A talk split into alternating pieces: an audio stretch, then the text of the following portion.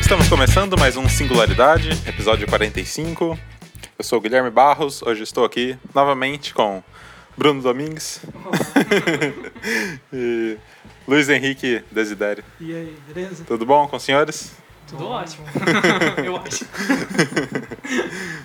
Mais um dia, mais uma treta. Não, a tretinha pequena dessa vez. É, coisa pouca, né? Coisa pouca. Pessoal conservador que vai gostar desse, desse episódio. Tá bom de nós colocar isso aqui lá no site da Damares, né? Pra ela, É pra ela pra ela escutar, dar uma né? opinião pra gente, do que, que ela acha. Eu acho que ela deveria escutar pra se informar, né? Primeiramente. Primeiramente. É, es- esse episódio surgiu é, no episódio passado, né? Que o, que o Bruno veio aqui gravar com a gente. Que aí a gente falou sobre o tema. E hoje ele voltou aqui pra, pra nos explicar, pra nos dar uma aula sobre, sobre o tema. É, muito se fala, né, Bruno, sobre é, ideologia de, de gênero. Isso. É, acho que é, é legal explicar, né? Da onde que vem isso? Tá, então, pri- primeiramente, né, ideologia de gênero, é um termo assim. Como assim? É um termo bem errado, assim, bem equivocado, na verdade, o termo. Porque é um termo que eles estão utilizando, acho que o pessoal da posição, vamos dizer assim, eles utilizam pra falar do que seria, na verdade, relações de gênero e sexualidade. Então, um termo mais adequado seria relações de gênero e sexualidade, e não ideologia de gênero. Aham. Porque ideologia dá a entender que parece que é uma coisa meio que só pensada, idealizada e não tem nenhum, vamos dizer assim, nenhum fundo de verdade, não, não é algo, nada argumentado, né? Parece que alguém pensou em gênero e vai ser isso aqui e É, acabou. né? Vamos ide- idealizar alguma coisa aqui, né? Mas não, não é bem assim. é, né? não é bem assim por onde anda, né? Sim. Acho que é importante você explicar também. É, gênero, né? Qual que é a definição? de gênero, né? Vamos lá. Antes de falar de gênero, é inte- interessante as pessoas entenderem o que é sexo biológico e gênero. Então, o pessoal às vezes confunde o sexo biológico com o gênero. O sexo biológico é aquilo quando você nasce, né? Ou você vai nascer macho ou fêmea, né? O pessoal que, que gosta de deixar um pouco mais bonitinho pro, pro ser humano, né? Então, você nasce do sexo masculino ou do sexo feminino. Certo. Isso é sexo. Você nasceu, você tem os órgãos que são masculinos ou femininos. E acontece algumas pessoas ter os dois órgãos ou né, ter algo parecido com dois órgãos, são os intersexuais, né, que existem, né? Hoje, né, vamos dizer assim, o pessoal reconhece que existe esse tipo de pessoa, que antigamente o pessoal chamava de hermafrodita, né? Então hoje a gente já não usa mais esse termo, usa o termo intersexual. Isso é sexo biológico. Gênero já tem uma diferença muito grande. Eu utilizo masculino e feminino, mas aí já ganha uma questão social. Então, a construção do gênero, como que é um menino, como é uma menina, é totalmente cultural. Ou seja, como que a sociedade enxerga o que seria um menino, como seria um menino, desde a forma de falar, desde a forma de agir, desde a forma de vestir.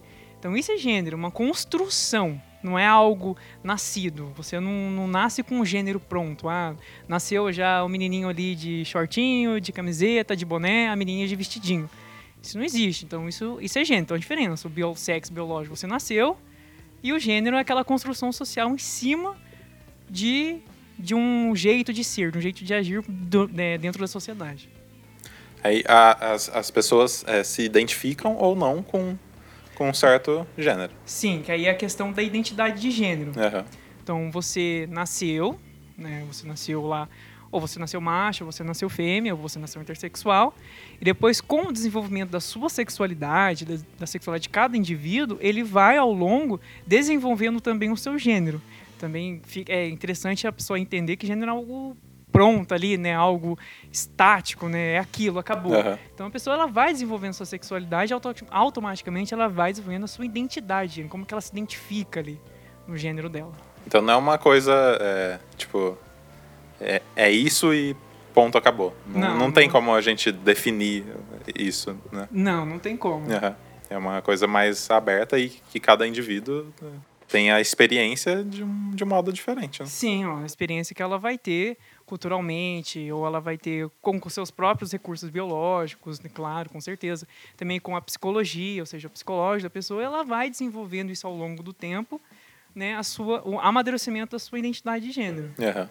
Mas, mas gerou-se uma grande polêmica, né? Porque aí falou, ah, vão ensinar ideologia de, de, de gênero nas escolas, né? Sim.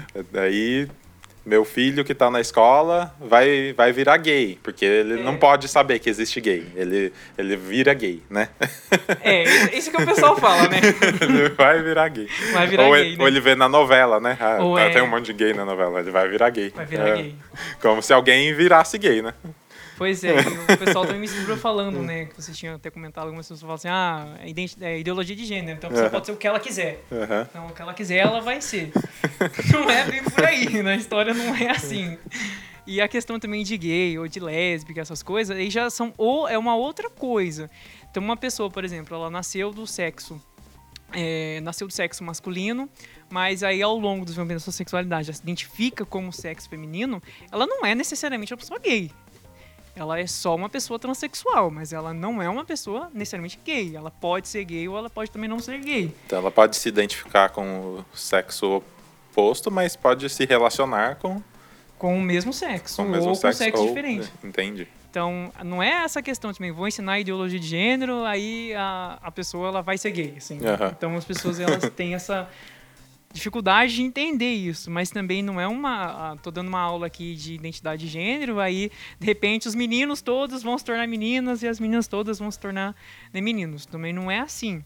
Como eu falei, é um desenvolvimento da sexualidade. Então, cada indivíduo vai se desenvolvendo. Na escola, a tendência é você dar uma orientação para a criança ela poder entender não é bem assim igual a pessoa estava falando, né? Nasceu menino, vai ser menino a vida inteira, né?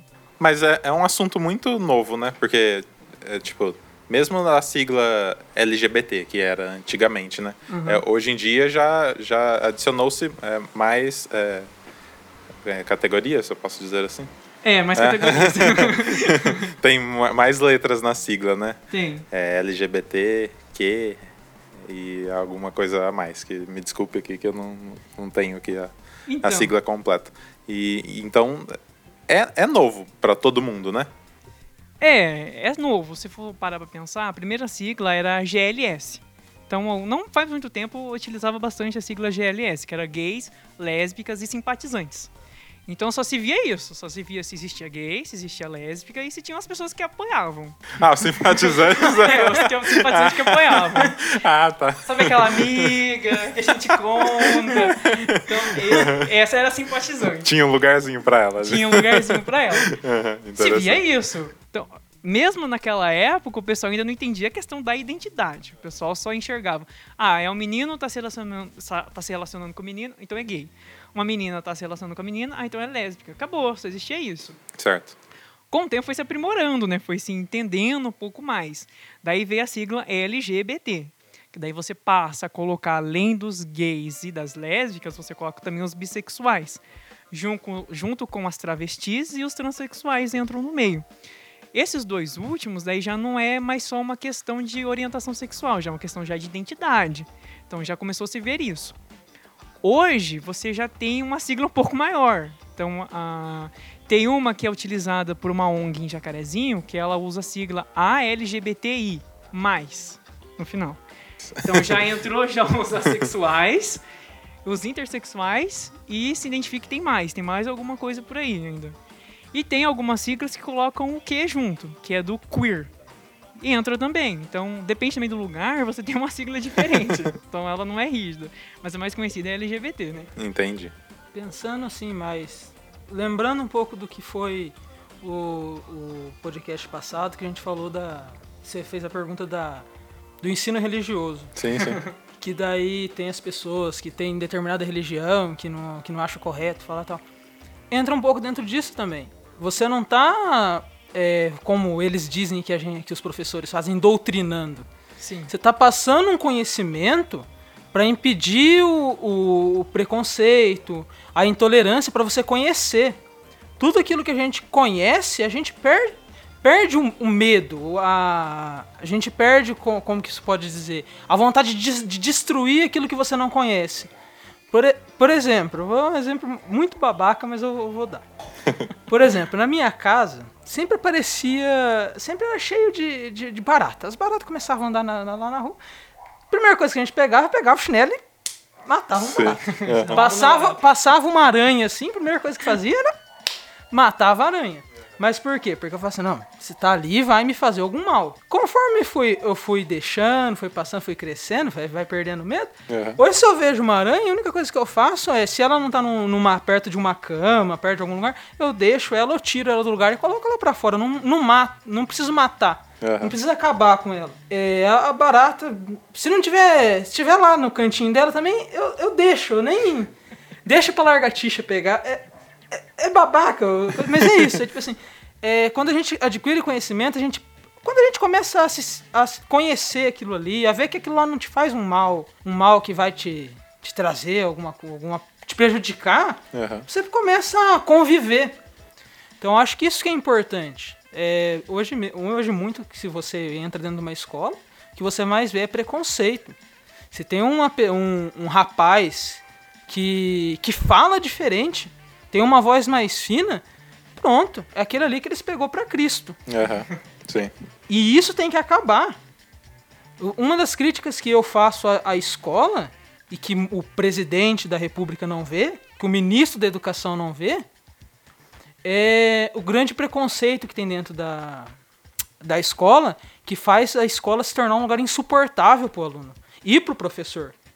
Porque se o professor também tiver uma, uma orientação sexual diferente, ele também vai ser pegado pra, pego para Cristo e vai, e vai sofrer com, com preconceito e com falta de respeito ainda mais que o professor que, que é o determinado certinho, entre aspas, né? Que tem, que tem tudo certo, que é tudo certo, sabe? Que é, é ridículo essa definição.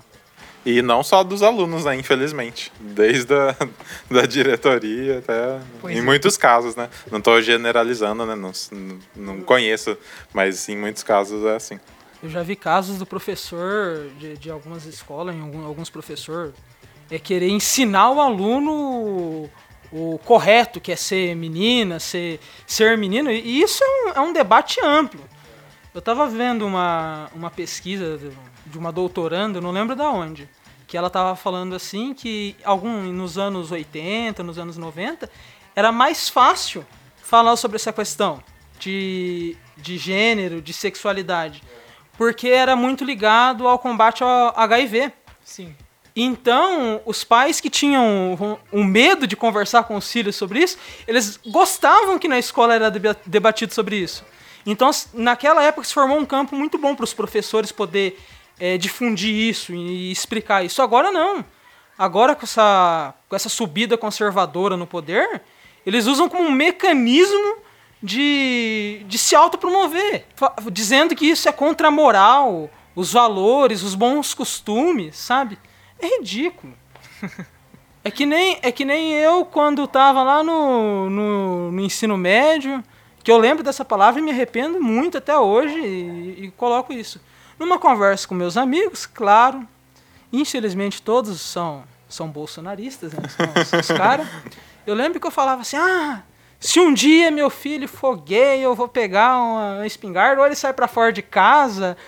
Se eu me encontrar, se eu tivesse a oportunidade de voltar no tempo e me encontrar eu bati em mim mesmo. O que, que, fazia isso. que, que você tá falando, O que moleque? você tá falando? Besteira, moleque? Você tá louco? Mas, mas isso era minha cabeça ali. Aham. E eu nunca tive um debate, eu nunca, nunca nem sequer passou pela minha cabeça que tinha aquela pessoa que não era que não era fora do, do gay, se ele não é homem, não é mulher, é gay. Nunca.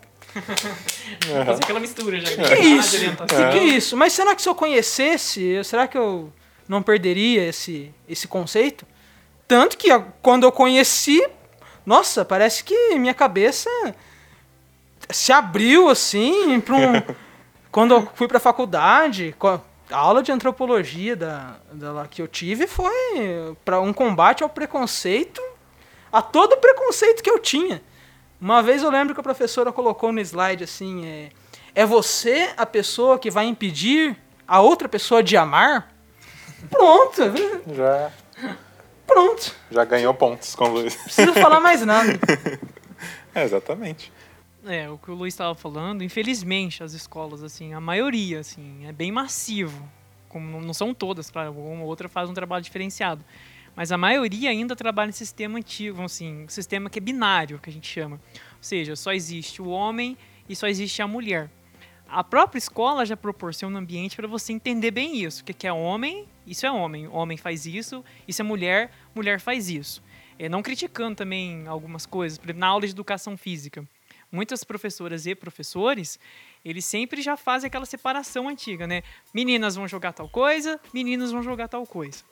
Né? Ou a atividade em sala de aula que não seja educação física. Ah, algumas professoras já e professores fazem. Essas atividades vão ser diferenciadas para meninos e essas vão ser diferenciadas para, para as meninas. Então você acaba entendendo, isso cria no imaginário da, da, da criança, ou seja, do adolescente. Opa, então se eu nasci assim, então eu vou ser só isso, vou fazer aquela atividade menina, vou me tornar menino, vou me tornar homem. E as meninas, não, essa é a atividade menina, vou me tornar menina e é isso que faz. Inclusive, antigamente, a escola servia para isso também. Ela ensinava como era ser um homem na sociedade, como era ser uma mulher na sociedade. Só que o que acontece? Como eu falei, às vezes a, acontece da pessoa ela não se identificar com aquilo. Ela pode ter nascido do sexo masculino ou do sexo feminino que seja, mas ela não identificar com esse próprio sexo. Uhum. E ela se identifica com o outro. Mas se a escola não, não prepara esse ambiente, se a escola não esclarece para essa criança ou para esse adolescente, ele vai passar, vamos dizer assim, boa parte reprimido ali, porque ele não consegue se identificar, ele não consegue saber que ele pode fazer tal coisa ou que ele pode ser tal coisa. E os outros que estão à volta também não conseguem entender o que é esse universo, porque não chegou até ele, ele não teve informação, não teve conhecimento daquilo, né? Infelizmente isso acontece nas escolas até hoje, então a gente ainda faz isso. Tá? E poxa, não deveria, né? É, aí fica complicado mesmo. Muito complicado. É uma nuvem negra que paira sobre a educação no Brasil, sobre as escolas brasileiras, né? Que é a criança do século XXI, né? a escola do século XIX, os professores do século. alguns do século XVIII até. É, uma, é, é um problema sério. É. Sabe? Mas o que eles estão pensando é, é ridículo, que é, é colocar o professor como o que nós já debateu no, no podcast passado, que é colocar o professor como rival, como vilão. Sim. É, frases do nosso grande ministro da Educação falando que os professores são folgados demais, né? É que ele nunca precisou ficar numa sala com 40 alunos, né? É que ele nunca, não. nunca ele precisou levar trabalho para casa, eu acho, né, para fazer em casa. Não, é né? porque a hora de atividade ela é suficiente. É, com certeza. Você consegue fazer Por isso mesmo que eles querem acabar com esse negócio de hora de atividade, né? Quanto menor for, melhor. Pra que planejamento, né? Pra quê? Você não precisa, não é necessário. Agora eu fico pensando assim, é, como que a pessoa, a criança ou adolescente, né, faz para se identificar num, num contexto assim? Porque, tipo, ela nunca teve nenhum... Ela nunca teve nenhuma instrução. Sim. Ninguém chegou para conversar, ó, oh, acontece assim, assim, assim. Então, se ela sente que ela é diferente, como que ela... É, como que ela se encaixa nisso tudo, entendeu? Aí que tá, olha a dificuldade que você cria para uma pessoa dessa, para um indivíduo desse. Porque provavelmente ela, ela vai sentir diferente, isso acontece com todo mundo que faz parte do, pessoal LGBT. E ela não. Vai ser difícil encontrar uma referência. Então, se a gente não tem uma referência, a gente não sabe para onde também, né? Como, como é que eu vou me trabalhar? Então, ela acaba tendo que se trabalhar sozinha e provavelmente ela vai perceber, por exemplo, um menino, um menino que nasceu menino vai se identificar como menino, ele quer, quer, não quer, ele se identifica como menina. Então ele sabe que ele vai olhar para aquele vestimento, vai olhar para aquele comportamento da menina e ele fala assim: "Poxa, mas parece que eu, que eu quero, eu sou assim também". Então, às vezes, ou ele acaba se reprimindo e não fazendo, ou deixa para posterior, para depois da fase da escola, quando ele se torna adulto. Isso acontece também depois ele, vamos dizer assim, aquela frase, sair do armário, né? Então, às vezes, sai do armário depois da fase adulta, porque, infelizmente, na fase de adolescência e de como criança, é muito complicado. Não teve a oportunidade. Pois é, eu mesmo, na escola, que eu fui ter contato com uma pessoa que era do meio LGBT, assim, assumida, uma só no, no, no colégio, então, durante o fundamental, que, inclusive, é uma pessoa, é uma pessoa travesti. Então, ela estava fazendo o processo de transição na escola e foi a única pessoa que eu vi.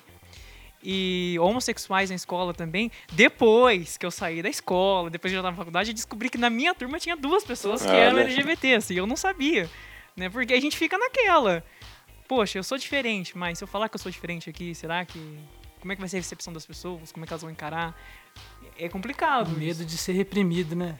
É, é, é, pensando nesse lado assim, eu vejo também que muitas, muitas pessoas se acabam se identificando com, com astros da música. Dou um exemplo, a Lady Gaga, que sempre toca nesse assunto, né? Sim. É, eu acredito que eles dão uma. Eles vão mais pra esse lado. Eu acho que eles. Não, não posso falar tanto, mas eu, eu acho que eles tentam alguma, achar algum lugar para se identificar. Mas é claro que o medo de ser reprimido dentro da própria família. Eu fico pensando, eu me coloco no lugar. Se eu, eu passasse por esse caso, eu, eu acredito que, que a pessoa deve se sentir triste dentro de casa e sai para fora, também se sente magoada, se sente triste e acaba passando por aquela. Nossa, mas é eu que tô errado? Sabe? O que, que minha vida é? É eu que tô errado, eu tenho que mudar? Tanto que casos de pessoas que tentam, tentam mudar, não deveriam, mas tentam, sabe? Porque elas não se identificam na escola, não se identificam em lugar nenhum. Sim. Aí tentam a mudança, tentam, ah, mas ah, impossível, eu devo estar errado, sabe? não, sabe? É, eu, eu acho que a gente tem que partir da, da liberdade. Se a pessoa quer, é se a pessoa sente, é da liberdade da pessoa. Agora, muita pessoa metendo a colher onde não deve, né? E, e não metendo a colher onde deveria, né? Por exemplo, Sim. o caso das mulheres, do é, que tem maridos é, que, que praticamente não deixam as mulheres sair, que são dominadores. Minha propriedade. É, o gênero, eu acho que também entra um pouco também do, no feminino e no masculino, né? Por, por exemplo, os, os, o caso, caso feminista, Sim. o machismo, entra nisso também, não entra? Com certeza, ué. O, o, por exemplo, é bem mais. O, assim, o preconceito é muito maior quando o, você nasceu homem. Não, nasceu homem, nasceu do gênero masculino e você sente que é do gênero feminino. O preconceito é tão grande porque a pessoa fala assim: nossa, você tá num gênero que é forte, que é viril e vai passar por um submisso. Então, acho que o preconceito já, já brota daí também. Por exemplo, você tá no, no viril e vai pro submisso, o que, você tem na cabeça, entendeu? Então, uma, uma, parte da população, uma parte das pessoas pensam nisso ainda. Que a mulher é aquele sexo frágil, que ela né, tem que estar tá sempre com cuidado do homem, né? Vocês estão muito enganados, meus queridos. É, muito, muito, muito, muito, muito, muito enganado. E o pessoal também não consegue entender o que é sexualidade. Às vezes a grande dificuldade das pessoas enxergarem é sexualidade, porque ainda as pessoas estão presas nessa, nessa, ideia, nessa ideia binária. Elas não conseguem entender que entre o masculino também e entre o feminino são várias coisas que tem naquele meio ali. Porque, por exemplo, o ser masculino, como é que você define o ser masculino? O que, que, que é ser homem? Então é, um, é uma coisa muito abstrata o que é ser homem. E, e não é todo mundo igual. Por exemplo, o Luiz é homem de um jeito, eu sou homem de um jeito, o Guilherme é um homem de um jeito. Cada homem tem o seu jeito de ser homem. E tem pessoas que não se identificam nesse jeito de ser homem e também não se identificam com o jeito de ser mulher. Isso acontece também. Por que é ser mulher? Também é diferente. Nem todo mundo tem essa questão. E o pessoal liga também muito a sexualidade com a parte do sexo. Acha que é só sexo, acha que é só isso. Só prazer, né? A grande dificuldade da igreja também é isso, porque o pessoal da igreja pensa que é, é prazer. Então a pessoa tá ficando com o do mesmo sexo porque ela tá querendo, né, como é que fala aquela palavra lá? Tem uma palavra específica, né, para aquele tipo de coisa, né? Aquela libertinagem com aquela pessoa ali. esquece que tem um afetivo, que a sexualidade tem um afetivo, tem um lado da pessoa. Ela gosta, ela ama, existe isso também. Mas o pessoal não entende, não consegue ver a própria sexualidade também. Pro, pros machões de plantão aí, tem uma, vi uma pesquisa hoje, não lembro de qual, mas falando que as lésbicas elas têm muito mais eficácia em conseguir orgasmos nas mulheres do que os homens. Aí. Então, assim, só um, um recadinho, assim, para quem se acha é. o bonzão e se identifica como o machão que consegue tudo. Tá aí. o machão. Um, Fica um aí detalhe, a dica, né? Um é, detalhe. Fica aí a dica.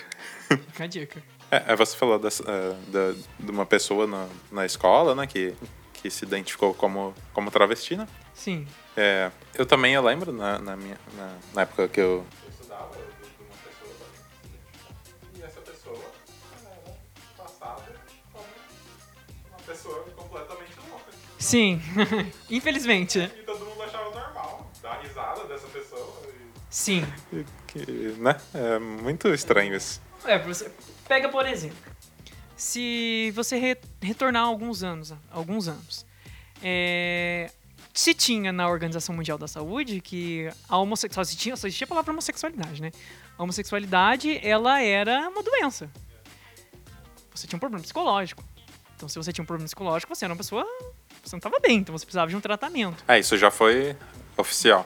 Isso foi oficial, Aham. isso existia. Inclusive, existia tratamento oficial para reparação do, do sexo, que eles chamam.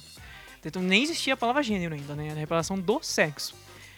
Agora, você tenta você chegar assim no, no- Você tem esse já esse passado, que você já era tratado como uma pessoa que tinha problema psicológico. Isso a Organização Mundial, depois ela voltou atrás, ela entendeu que não era isso. Mas fica aquela ideia Ah, sim. Fica aquilo. Se a pessoa ela não tá agindo normal, né? Que eles chamam. Eles colocam uma normalidade, como se existisse um- uma normalidade. E essa pessoa tá fugindo, então ela não tá bem. Ela, ela, tem, ela tá desequilibrada, ela tem algum problema psicológico. Então a gente traz esses traços com a gente. E é onde aumenta também o preconceito para essas pessoas. Principalmente quando são transexuais e travestis.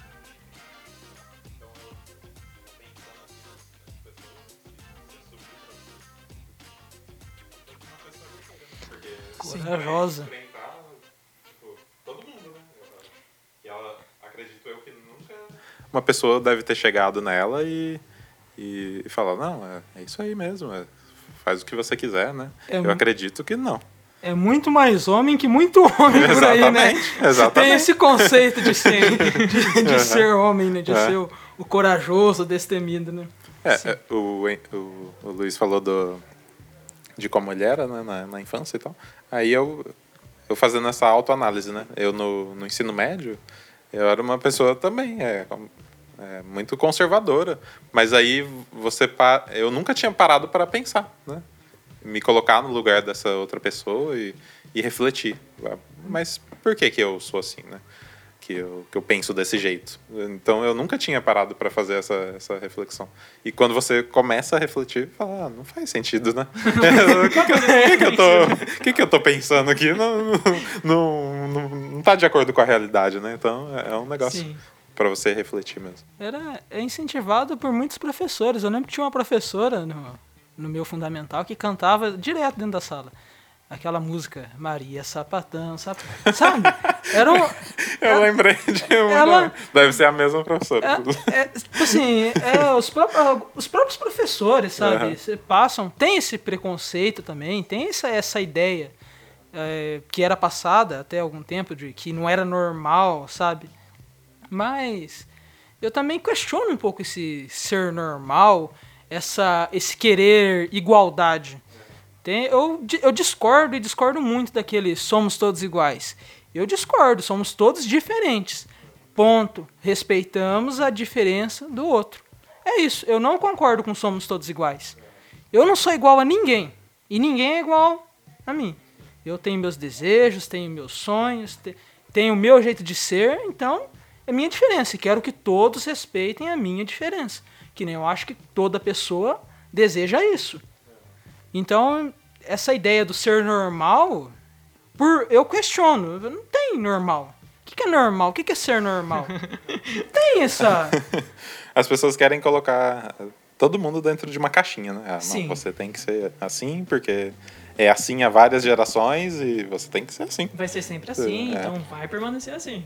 Dentro da igreja tem o tradicionalismo, né? Que é, que é uma das, das maneiras da igreja transmitir a sua, o seu dogma, né? É, só que isso também traz um- uma coisa errada para a igreja, que é o preconceito. E a igreja, que eu sei, não prega o preconceito, não prega a intolerância, É, então. prega o amor ao próximo. É, então, minha professora de filosofia, ela sempre da, da faculdade, ela sempre falava que a, a Bíblia era, muito, era hipócrita e machista. É claro que eu, como, como católico, eu fa, como tenho minha religião, mas eu, eu não olho, eu olho por lados diferentes. Dentro da mesma, dentro da- do mesmo dogma, do- dogma, mas por, por maneiras diferentes. Eu tento evitar o preconceito e costurar uma maneira correta de se enxergar isso, sabe? É, eu não lembro, era, era um, um lutador de wrestling que ele colocou assim que ele falava assim que pra ele Deus perdoaria todos os, os, os homossexuais porque era um, um, um- um sentimento, era uma pessoa e porque se Deus também perdoa aquelas pessoas que cometem crimes, crimes terríveis, se as pessoas se arrependerem, se as pessoas mudarem a sua, a sua ideia. Se ele perdoa essas pessoas e amam, por que, que ele não vai perdoar? Per... Não sei também, é, é difícil entrar dentro dessa ideia de perdoar. Perdoar o quê? Não tem o que perdoar, é, né? Na perdoar verdade. o quê? Mas a ideia do, do amor, que Deus ama a todos, sabe? Aham, sim. E pensando dentro do, da, da, da religião, eu acho que deveria ser aberto um espaço, assim, de discussão. Acho que todo lugar tem que ter discussão, tudo tem que ter discussão. Porque se não tem discussão, gera o medo. E o medo gera a vontade de destruir aquilo que você não conhece. Então eu acho que, olhando pela religião, pelo lado da igreja, tinha que ser aberto um- uma maneira de se enxergar isso, de se introduzir essas pessoas, sabe? Que não se enxergam no, no, no binário, no homem ou, ou mulher, o, o normal, a se introduzir dentro da igreja. Porque tá na hora já da, da é muitos anos, tá na hora da igreja mudar a ideia e Tem um tempinho, né, que a igreja tem pra, Tá na hora dela refletir. mudar e, e começar a, a pensar sobre isso. E, e introduzir isso na tradição também, que é daí para ser transmitida através dos tempos. Já que é, uma instituição que, prega por tradição, por que não ter uma tradição boa, então? É, por que não retirar esse preconceito que vem de anos e anos e anos e anos e anos? Então, é, é é complicado. Super complicado. Mas deveria, a gente deveria pensar sobre isso e exigir isso das igrejas também. Mas só que é aquela, aquela máxima, né? Que tá na igreja, tá certo, a gente tem que escutar, a gente tem que obedecer. Só então tem que tá- falar amém Se tá falando isso, é isso, é, e pronto. Eu discordo também, acho que a gente tem que questionar, tem que, tem que ter aquela ideia. É isso? É isso. Não é isso? Não é isso. Se eu tô errado, eu mudo. É o que a gente falou no episódio passado. É. Você tem que questionar tudo. Sim.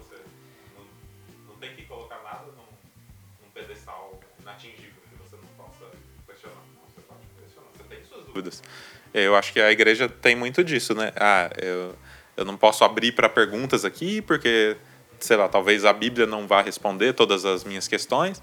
Mas eu acho que tá tudo bem, né? É um, é um, é um texto que foi escrito há muito tempo atrás e, e tá desatualizado. E você não tem que se prender aquilo. Mas tem a máxima que é, que é o que Jesus pregou, né? Que aquilo lá, aquilo lá não vai ficar velho nunca, né?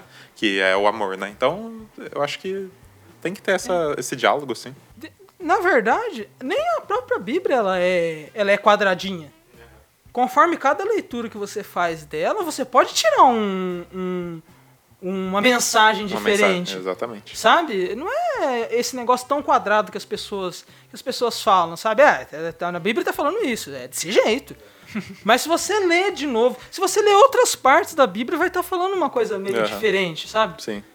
É, e eu- isso também eu acho que é um problema. Não que seja um problema ter você tirar o proveito daquilo. Dar o poder aos líderes religiosos é levar isso completamente para um lado errado, né? Você lê um- uma coisa ali e, e transmite só o que você quer para os seus fiéis. Isso eu acho muito perigoso. Perigoso é, é sim. Mas aí tem que entrar dentro do, da máxima do, do fiel. Eu sou fiel, eu não sou fiel ao pastor. Eu não sou fiel ao padre. Eu não sou fiel àquilo que ele está falando. Eu sou fiel a Deus.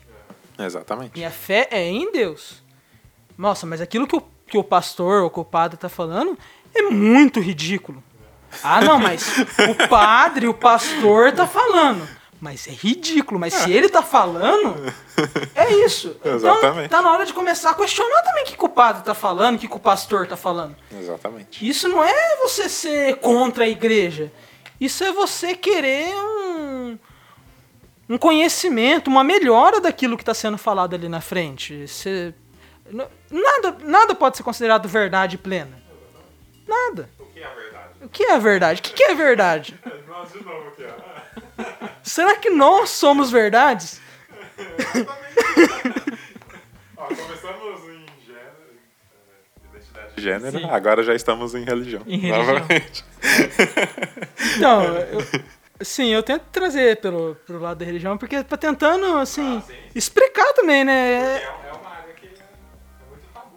é o inquestionável, né? É o, o que não pode ser. Política, religião e futebol não se discute. Se discute, se discute bem.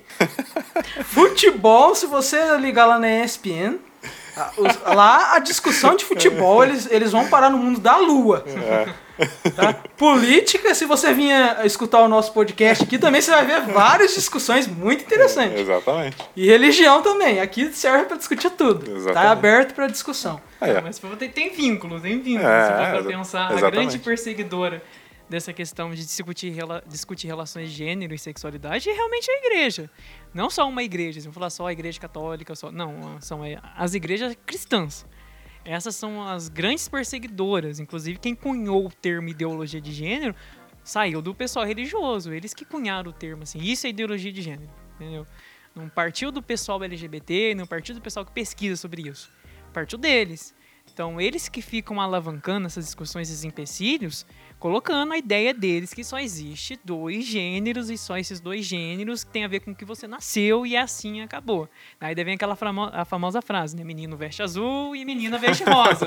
Meu Deus. Isso explica muito bem como é que a- as pessoas religiosas, não todas, claro, as mais que se dizem conservadoras, explicam o gênero. E elas querem que os professores expliquem isso também, entendeu? Essa é a verdade delas. Mas se a gente for parar para observar e olhar o que acontece na sociedade, não é isso. É diferente as coisas. As pessoas não se, não, não, não se envolvem assim no, no social. Elas transitam entre o gênero. E isso o pessoal não consegue ver.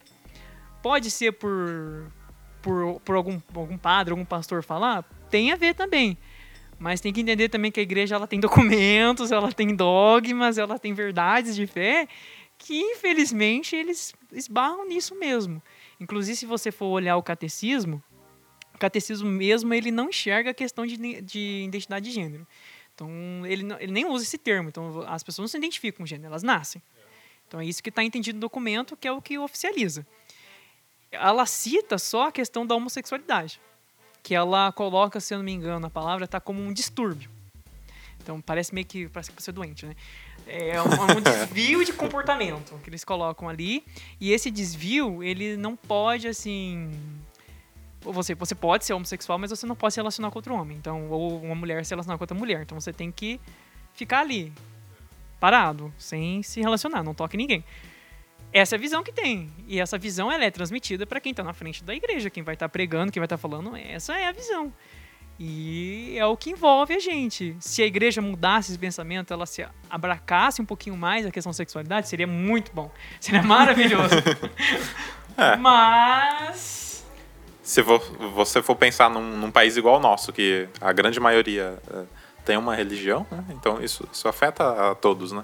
Então, e você condenar esse ato é, um- é uma coisa muito perigosa, né? Que isso dá deixa aberto, né, para você é, sei gente- lá, crimes, né, é, de ódio. A gente vê isso A o tempo sim. todo, né? A gente está destruindo pessoas. É, exatamente. Psicologicamente, fisicamente, de todas as maneiras. A gente está destruindo pessoas. Quantas pessoas não são, não se matam? Quantas pessoas não, não são mortas? Sim. Sabe? A gente está destruindo pessoas através das palavras, através das atitudes, através de tudo que a gente faz. Porque o nosso país é um país preconceituoso, é um país que se, que se sente europeu a todo custo, mas que não é nem a pau, sabe? E que a identidade de, de, de nacionalidade do Brasil. É, o Dar- Darcy Ribeiro fala que o, no livro O Povo Brasileiro, ele coloca que o, o brasileiro ele não se enxerga brasileiro. Por exemplo, ah, eu sou descendente de espanhol. Brasileiro? que brasileiro? Eu sou espanhol. Minha avó era espanhola, que não sei. Ah. Fih, você nasceu no Brasil? Você é brasileiro. Não, mas toda a minha família é italiana. Eu vou- Ah, Meu nome? Meu nome é Desidério, é nome de italiano. Essa, essa ideia tonta. De... Você acha que eu vou ser tupiniquim mesmo? Não, é, o, o brasileiro ele já se, se autodestrói também. Ele coloca tudo que é de fora maior do que é o de dentro. A discussão. Olha, é um caminho longo que esse país tem que percorrer para alcançar o, o que deveria ser a, a equidade, sabe, da, de tudo, de, de gênero, de, Sim. de igualdade, equidade social, sabe? E veio o cara que, na tese, vai acabar com tudo isso. Porque isso, tudo isso está sendo colocado como errado. Essas discussões. É, eu não consigo, eu não consigo enxergar o, o nosso presidente e o povo dele lá, o, o seu. Eu não sei se são os pau mandado dele ou se ele é pau mandado dele. É, eu é difícil sei, de eu entender, mas é, ele veio para acabar com isso.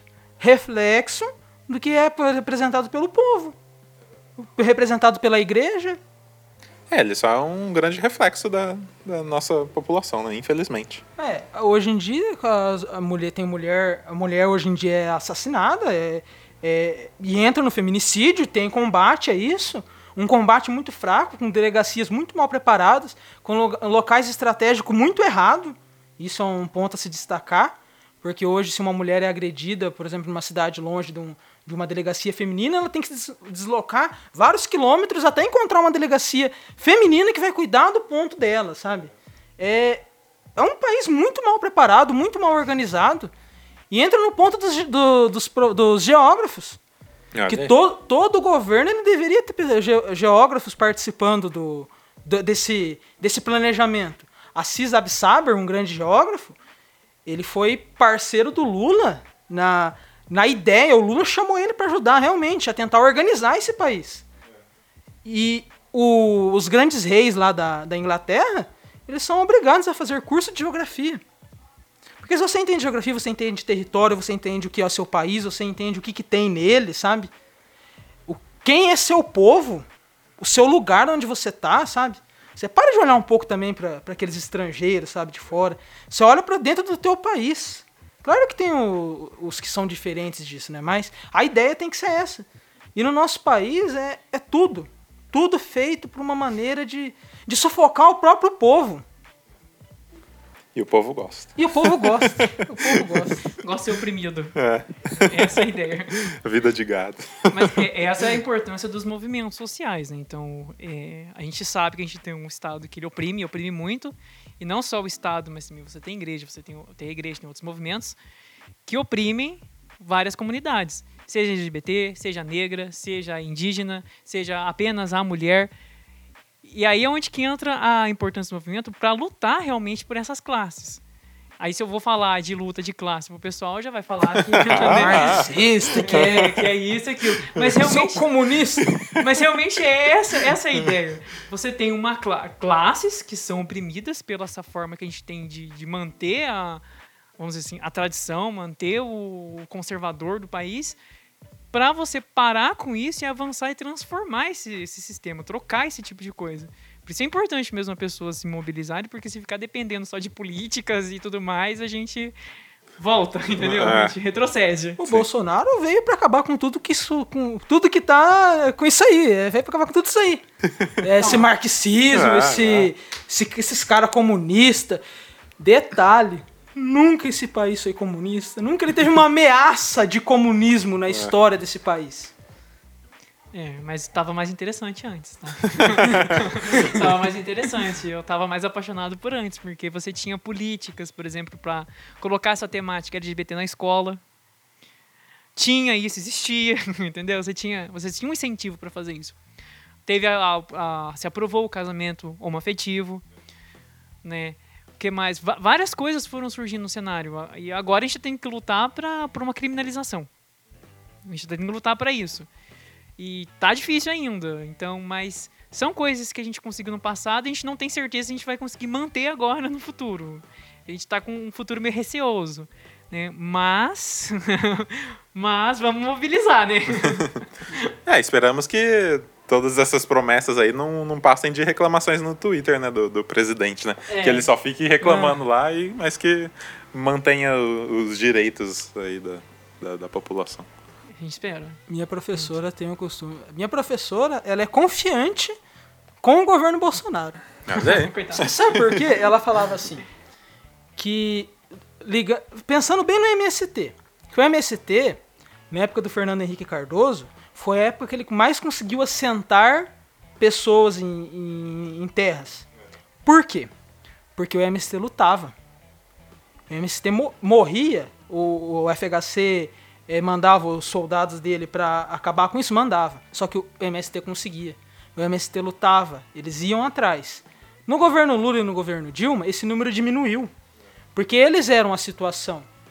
E o Lula ele conseguia levar muito bem isso, de prometer e não dar, prometer e não dar. Porque isso também tem que ser desta- destacado. Sim. Ele não é o anjo que salvou esse.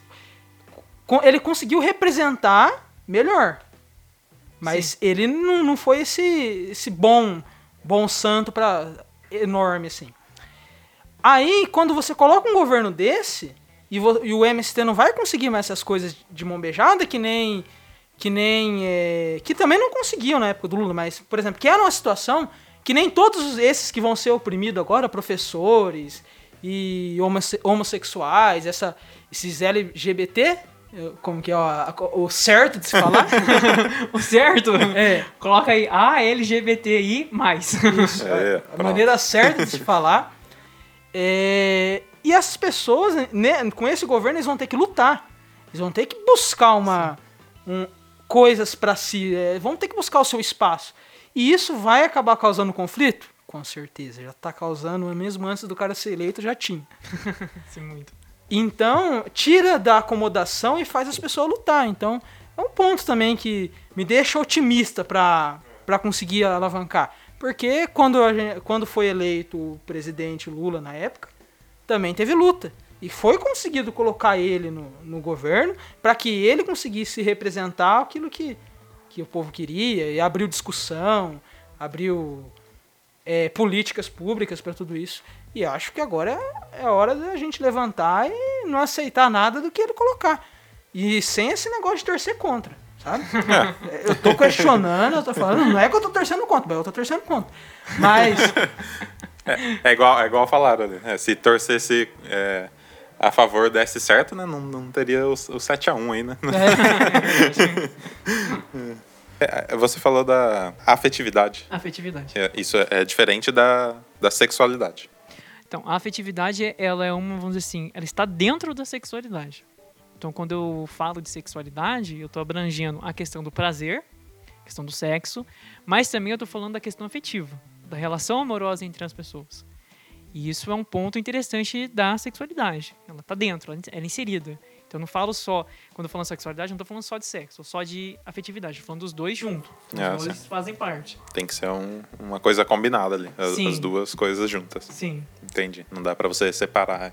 Não. É, entendi. Mas algumas pessoas veem separado, né? Eles entendem como sexualidade fosse nome de sexo. Ah, é só prazer. Acabou. Não Ah, tem mais sim. nada disso. Aham. Mas não, a gente tem que mudar essa visão e ver sexualidade como uma coisa atrelada também à afetividade. outra coisa que prejudica muito, assim, as, as próprias crianças, essa vontade de impedir esse debate e dentro dos gêneros, dentro da sexualidade, dentro de todos os perigos desse debate, entra também da educação sexual. Que parece que não pode falar mais disso na- nas escolas. Sendo que muita, muitos adolescentes hoje estão engravidando, estão pegando doenças sexualmente transmitis- transmissíveis, que está se, se espalhando novamente, sabe? E é um. Ah, não, mas isso não pode ser falado na escola. Não pode E- dar informações Isso, na não escola. pode dar. Sendo que a maior parte de denúncias que se tem é quando acontece uma, uma palestra desse tipo, quando se fala disso. Precisa se falar disso, precisa debater tudo isso. A escola não, não é lugar de, de passar só o que é certo, certo, certo, certo. Deixa isso para ciências exatas. Mas a gente precisa da ciência social para debater todo esse conceito. E hoje é proibido, né? Acho que vai ser proibido para falar disso. É, quando eu falo de reprimido. educação sexual, ela ainda não, ela não tem. É assim, ela é estigmatizada, ela é, o pessoal acha que ela entende de forma errada, equivocada a educação sexual, mas ela ainda é, ela é muito, ela é muito apoiada, ela é pautada, porque eu tenho, eu tenho diretrizes educacionais para isso, inclusive a BNCC, que é um, é um terror também aquele negócio, mas pelo menos ela garante ainda que se fale de educação sexual. Inclusive, qualquer PPP que você pegar a escola vai ter a temática educação sexual, que é obrigatória dentro da escola. Isso pelo menos ainda tem. Mas tem pai que tem preconceito, né? Acha que vai ficar falando só de sexo, vai fazer meu filho fazer sexo, ah, meu filho é emocionado pra isso. né? É, eles que pensam. então, mas ele não entende que a educação, a educação sexual é uma parte que vai explicar pro, pro indivíduo, pra criança, ou seja, adolescente, que o sexo faz parte de uma condição humana, só que ela precisa ter certos cuidados, tem certas coisas que envolve, que nem, por exemplo, tem as. a- tem as, a doença DST, na verdade a gente nem chama de é DST, é IST, né, que são infecções. A pessoa, ela tem que saber disso, ela tem que saber como é que, como é que isso, se, como se ela se contamina, o que que é, a gravidez, né? A gravidez entra já na complicação, né? Porque se você for dar aula para uma turma, por exemplo, quando você é muito de família tradicional, gravidez por quê? Sendo que se o- a relação sexual é só depois do casamento, né? Eita, nós. Entra aí, eu vou falar de preservativo por quê? Sendo que não vai precisar. Ô, só louco, pra- bicho. pra ter filhos, né? É. Mas pra escola é necessário, porque a, a família pode ser tradicional, mas eu não vou esperar que o aluno seja, né? Então, eu- melhor eu explicar pra ele agora, Sim, porque sim. se no futuro ele for fazer alguma coisa, ele já sabe, né? Já tá precavido, né? Quando, quando a gente pensa nos países com melhor educação no mundo, o que eles, o que os diretores, de- o que os ministros dessa área dizem, o que, que eles têm que dar sempre para os professor e para a escola? Autonomia. Sim. Então é um ponto que o, a escola brasileira aqui no aqui não vai não tá tendo. A gente não tá tendo autonomia. O professor não tem autonomia. A escola não tem autonomia. Sabe? O núcleo regional controla você ali como se fosse uma marionete, sabe? E o, o governo controla isso tanto que agora até o Enem ele quer vistoriar pra ver o que, que vai colocar ali. Já foi criada até uma comissão, acho, pra ver que para ler o Enem antes de ser aplicada a prova. Mas é claro, Luiz, você quer uma questão com vocabulário LGBT? Que que é isso? que afronta que foi essa? Que absurdo! Imagina como que o meu filho vai saber vocabulário LGBT? Ele não sabe. Então, quer defender uma escola de qualidade? Defenda uma escola com autonomia. Sim. Professor com autonomia. Mas não faça do professor o teu. Ah, você não pode falar disso, não, professor. Desculpa, seu filho entrou dentro da minha sala de aula, ele não te pertence mais. Mas é, é esse viés que, que é o ponto. Eu posso até falar de educação sexual em sala de aula. Só que aí eu vou retornar a sexualidade só como prazer. Eu não, não eu, eu aí a minha dificuldade é eu não posso falar só disso, só de prazer. Então a educação sexual, na verdade, tem que ser transformada numa aula de relação de gênero e sexualidade. Daí eu passo a trazer a parte afetiva e a parte social, psicológica, tudo envolvida com a questão do sexo. Só que essa parte que tem a grande dificuldade, o entrave tá aí, porque daí você tem pai que não gosta, você tem governo que não gosta, você tem bancada evangélica que não gosta, você tem um monte de coisa que, que não deixa. Me deixa falar sobre, sobre educação sexual, mas não me deixa falar sobre a sexualidade como um todo. Completa, completa. Isso não, isso não pode. Mas é, é um. Eu acho que é um grande tabu até, tipo, para as pessoas pensarem nisso. Só delas pararem para refletir sobre isso já é um tabu. Não, eu tô pensando nisso e agora, meu Deus, né? Será? O que, que vai acontecer comigo, né? Ai, meu Deus, Eu vou pro inferno. Já- já, já comecei a virar gay aqui. tudo é um grande tabu, né? Então é muito complexo para Sim. você resolver esse, esse problema. O passo é ter debates, ter discussão sobre isso. Sim. Mas é. Entra também dentro daquele, daquela, né? Vamos acabar com essa bancada evangélica, essa, ban- essa bancada da- da- das religiões, vamos acabar com ela. Eu não me conformo com ela. Ela segura o país de um jeito, sabe? Bem segurado. A do agronegócio, até eu entendo, é a potência que gere o país, sabe? É o que dá lucro, sabe? Tem uns caras lá que comandam todo o dinheiro, sabe? Claro que tem a parte evangélica, é uma boa, uma boa maneira de conseguir lucro É, também, exatamente. sabe? A TV Record, né? Que, E controlar pessoas, mas. Olha, é, vamos acabar com isso aí. É. É, imagina o perigo, né? Você tem uma pessoa que se entende, né? Imagina. É. pessoa- ela, ela tem uma sexualidade bem resolvida, né? Imagina isso, que, que, que problema que ela, que vai, ela vai gerar para as outras pessoas, né? Ela não vai deixar bem assim, assim, ela não vai aceitar esse controle. Aí onde que tá exatamente essa questão? Você já tá controlando. Se a pessoa entende sexualidade, opa, eu não vou controlar mais a sexualidade dela, ela já vai ter outro entendimento de sexualidade, né? Tem o tema da escola sem partido, né? É. Aí vem o Leandro Carnal e fala, né? Se você está defendendo a escola sem partido, você está defendendo um partido. O partido que impede essa- essas discussões. Então, não existe escola sem partido. Então você está querendo, você tá querendo retirar a discussão para colocar, para impedir, você está querendo impedir a discussão para que não seja discutido e quem saia ganhando é o lado conservador, é o lado da direita. Então você tá a favor de um partido. Não tem essa de escola sem partido. E entra na autonomia do professor de novo, né? Ah, não, filme. Aquela, como que é o nome daquela deputada? É Campanholo, alguma coisa É, assim. sim. Que mandou filmar os professores. É, que ponto chegamos, né? Ah, seria interessante ela filmar, né? Eu já dou uma- umas aulinhas pra ela, né? Ela já fica ciente. Não, mas pô, é engraçado, né? É a escola com o meu partido, né? Porque ela Sim. pode ir lá dar, dar aula com a camisa do Bolsonaro. aí que, tudo bem. Tá tudo tranquilo. Aí não, não afeta a ideologia da. É, é só dar uma esclarecida que o pessoal acho que confunde bastante na questão da envolver gênero com a questão da orientação sexual. Né? Inclusive usar o termo errado para orientação sexual, né? Que eu comentei que a identidade de gênero é como você se identifica no gênero, aí podendo variar. Mas tem a questão da orientação sexual. Então, a orientação sexual, ela vem no sentido de qual direcionamento no gênero que eu vou me relacionar. Por isso que o pessoal, ah, o pessoal ainda falava opção sexual, né? Antigamente o termo era opção sexual. Parece que a pessoa podia optar, né? Eu sou menina, eu vou optar por, por me relacionar com menina, eu vou optar por me relacionar com menino. Só que a gente entende isso hoje que não é assim. Eu não opto, entendeu? Eu não, não, ah, eu não tô com vontade. Hoje eu tô com vontade de me relacionar com menino. Não é assim. Hoje eu vi a novela, né? Agora É, não, não é assim. eu vou optar por isso aqui.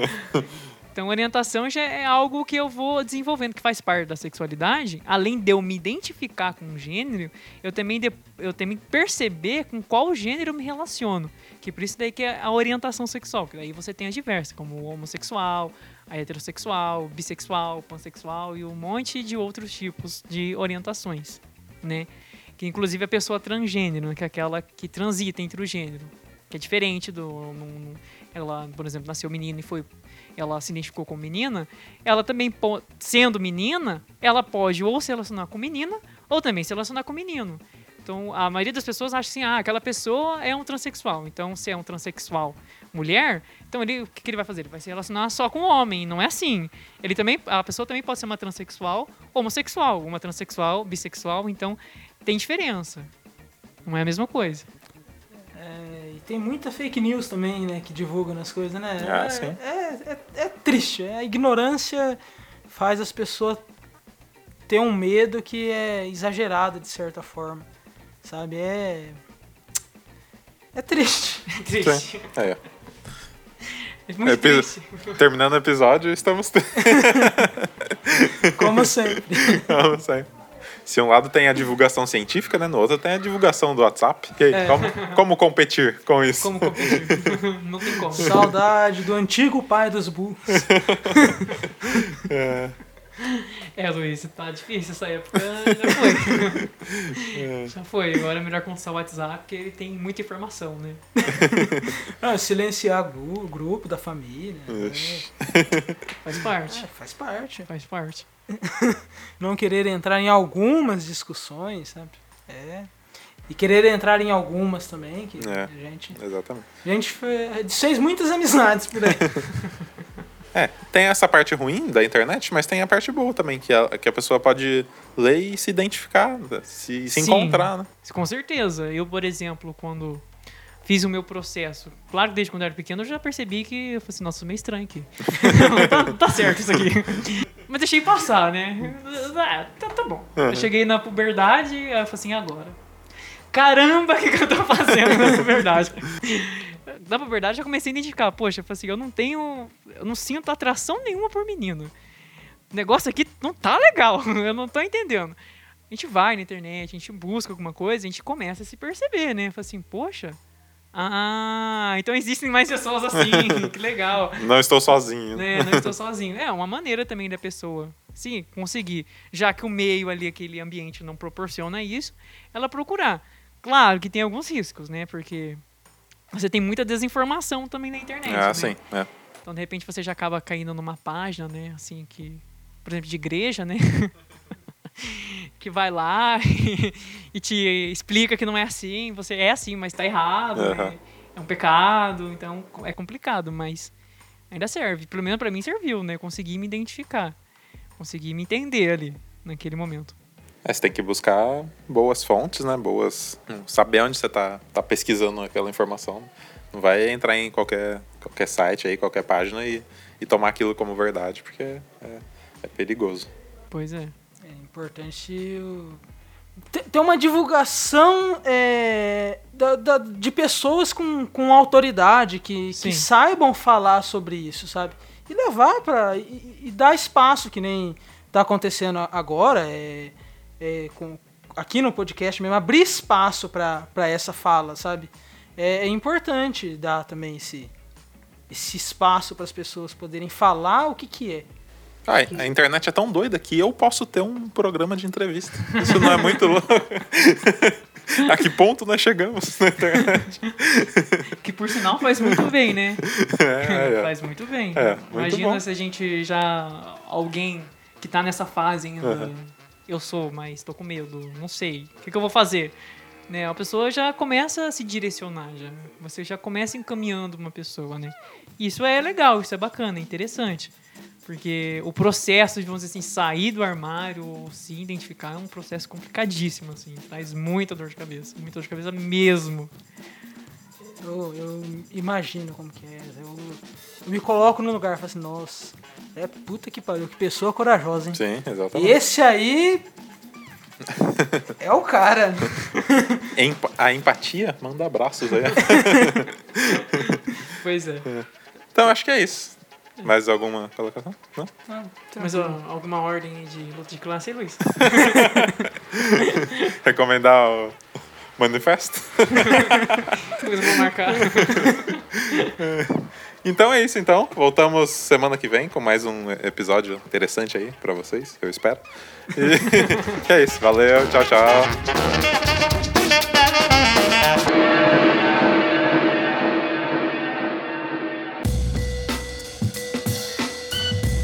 Esse podcast é uma realização Lucky Robot.